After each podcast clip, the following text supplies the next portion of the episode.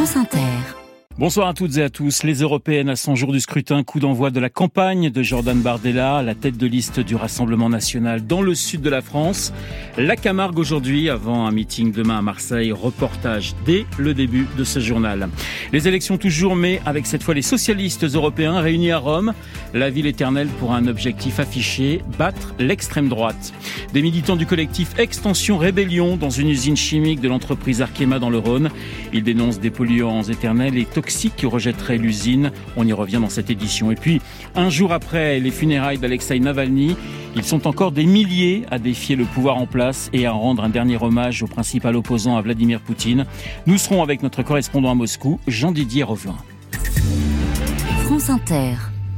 À son jour pile des élections européennes, Jordan Bardella donnera demain à Marseille le coup d'envoi de sa campagne en compagnie de Marine Le Pen. Il a profité aujourd'hui de sa venue pour aller faire un tour à la fête traditionnelle de l'Abrivado au Gros du Roi, dans ce département du Gard qui compte quatre députés RN et où Marine Le Pen avait fait plus de 60% au second tour de la présidentielle. Il a été naturellement très bien accueilli. Reportage, Laurence Poron. Une ministre l'avait qualifié la semaine dernière de perche à selfie. Force est de constater que Jordan Bardella n'a guère le choix. Bonjour Léo, bonjour Charlie, on vous embrasse depuis la plage du Gros du Roi. Merci. Dans ce bar de plage du Gros du Roi, il faut trier entre les aficionados de la course au taureau et les militants. Parfois ils sont les deux, c'est le cas de Naïg. Je pense que maintenant ce qu'on veut c'est la France euh, qui est libre, qui est égale, sans euh, tout ce qui est euh, les problèmes dans les cités, tout ça. Et puis voilà, c'est pas raciste, c'est des faits. Vous êtes sûr que je fasse là? Eh oui Et si je reste coincé? Si moi je passe, non. passes. Le candidat se faufile entre les barrières de sécurité, les boots dans le sable. Il défend les traditions menacées d'effacement selon lui par la gauche wokiste et le chef de l'État. Premier effaceur en chef, c'est le chef de l'État, Emmanuel Macron, dont toute l'action euh, aura euh, provoqué un effacement de la France sur la scène européenne, sur la scène internationale. Un journaliste ose la métaphore, alors conquête du pouvoir plutôt tête baissée façon taureau ou élégance du cheval. Je pense que de tout temps, on a été euh, cette force qui, avec un certain caractère, a mis sur la table un certain nombre de sujets, un certain nombre de périls avant tous les autres mouvements politiques. Et je pense que maintenant, la conquête du pouvoir s'effectue avec une forme euh, d'élégance. Il retendra la main demain en meeting aux patriotes, dit-il, sincères de la droite LR. Pas taureau, mais têtu. Si Valérie Aye est tête de liste Renaissance pour ces européennes arpentées ce samedi les allées du Salon de l'Agriculture, les socialistes des 27 pays de l'Union s'étaient donné rendez-vous aujourd'hui à Rome, la ville éternelle, pour lancer leur campagne avec un objectif, faire mieux que l'extrême droite. À Rome, Bruno Duvic. Comment retrouver le suffrage populaire et freiner ce qu'un député italien appelle l'onde noire? Réponse du centre-gauche en tenant un discours social et écologiste et en ne lâchant rien sur les valeurs. Pour le social, le PSE mise sur celui que le Congrès a désigné comme son candidat à la présidence de la Commission de Bruxelles. C'est le luxembourgeois Nicolas Schmitt, actuel commissaire à l'emploi. Il est peu connu si ce n'est pour avoir défendu les travailleurs des plateformes numériques. Sur l'environnement, un élu français résume, c'est l'extrême droite ou le socialisme écologiste. Après le discours du chancelier Scholz, l'italienne Elie Schlein, opposante à Giorgia Meloni, a clôturé le Congrès. Cela quelques jours après la première victoire de la gauche à des élections locales en Italie depuis un an et demi. Les socialistes veulent croire qu'un vent de changement est possible en Europe mais dans leur sens. Et côté français, sachez qu'Olivier Faure et Raphaël Glucksmann avaient également fait le déplacement dans la ville éternelle. Plusieurs dizaines de militants d'Extension Rébellion et Youth for Climate se sont introduits cet après-midi sur le site industriel d'Arkema à Pierre-Bénite au sud de Lyon. Des militants qui accusent notamment le groupe chimique de rejeter des polluants dans le Rhône tout proche. Les précisions de Solène Lehen. Les militants d'Extinction Rebellion et Youth for Climate parlent d'une opération porte entr'ouverte. À plusieurs dizaines, habillés de combinaisons blanches, de cagoules et de masques chirurgicaux, ils ont démonté les grillages qui ceinturent le site d'industrie chimique avant de s'y introduire et de taguer les murs de messages tels que Arkema ment. Les militants demandent qu'Arkema cesse de produire des PFC et PFAS, des composés chimiques de synthèse utilisés pour fabriquer des objets de la vie courante comme des poêles de cuisine, mais que l'on appelle appelle aussi des polluants éternels. Après une longue exposition, ils peuvent provoquer des cancers et dégrader la fertilité. L'industriel est régulièrement attaqué par des mouvements écologistes et les riverains accusés aussi de rejeter sciemment des eaux usagées dans le Rhône. Le site est situé au bord du fleuve, dans la vallée de la Chimie, au sud de Lyon, le long de l'autoroute A7. Accusé régulièrement, donc, d'ailleurs, le maire de la commune a déposé une plainte contre X l'an dernier pour mise en danger de la vie d'autrui. les forces de l'ordre sont intervenues pour expulser les militants du site chimique et ont interpellé huit personnes. Gérald Darmanin demande au préfet de renforcer les mesures de protection de la communauté juive, notamment autour des écoles et des lieux de culte après les événements des derniers jours à Gaza. Le ministre de l'Intérieur appelle les préfets à mobiliser les services de renseignement sur l'évaluation des menaces pour l'ordre public et de porter une attention particulière aux éventuelles manifestations à venir.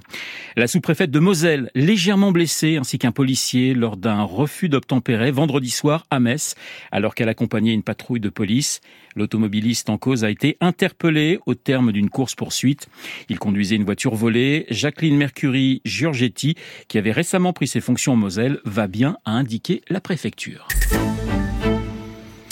L'Allemagne enquête de manière approfondie sur la fuite d'un enregistrement d'officiers de l'armée discutant d'éléments confidentiels concernant la guerre en Ukraine et publié par des médias russes. Annonce faite par Olaf Scholz en déplacement aujourd'hui à Rome. Il s'agit d'une affaire très grave et c'est la raison pour laquelle elle fait désormais l'objet d'une enquête très minutieuse, très approfondie et très rapide, a insisté le chancelier allemand. Nous y reviendrons plus en détail dans le journal de 19h présenté par Eric Delvaux.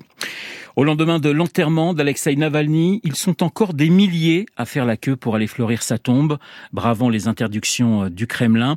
En fin d'après-midi, les canaux télégrammes des médias indépendants montraient quantité d'images illustrant la faveur dont l'ancien chantre de la corruption est devenu l'objet. À Moscou, Jean-Didier Revoin. La tombe d'Alexei Navalny, recouverte d'une montagne de fleurs. Toute la journée, des Russes sont venus rendre hommage à celui que la foule qualifiait hier lors de ses funérailles de héros immortel. L'affluence est telle que les autorités ont balisé avec des barrières le chemin qui mène à sa tombe. On y a vu des anonymes, mais aussi d'anciens membres du Fonds pour la lutte contre la corruption de l'opposant défunt, et même des personnalités comme Alexei Venediktov, l'ancien responsable de l'emblématique radio Echo de Moscou.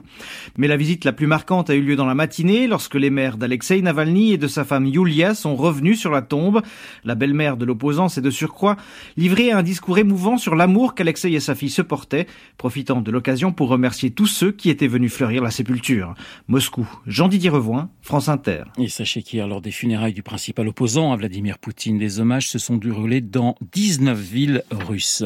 Joe Biden l'avait annoncé hier, les États-Unis viennent de débuter les largages aériens d'aide sur Gaza, une première depuis le début du conflit il y a cinq mois entre Israël et le Hamas Trois avions militaires américains ont largué de la nourriture sur l'enclave assiégée par l'armée israélienne. En tout, 66 paquets contenant des repas sans porc. La situation humanitaire dans l'enclave est catastrophique selon l'ONU. Deux millions de Gazaouis sont clairement menacés de famine. Retour en France pour finir ce journal. Attention, si vous devez circuler ce week-end en région Auvergne-Rhône-Alpes, il est recommandé de se déplacer aujourd'hui, ce soir, plutôt que dimanche et de rester extrêmement prudent. Un épisode neigeux et verglaçant est attendu cette nuit. La météo avec Euromaster. Toujours là pour entretenir les véhicules des pros et des particuliers. Véhicules électriques, hybrides ou thermiques. Devis et rendez-vous en ligne tout simplement sur euromaster.fr. Céline Dacosta, il fera un peu plus frais demain.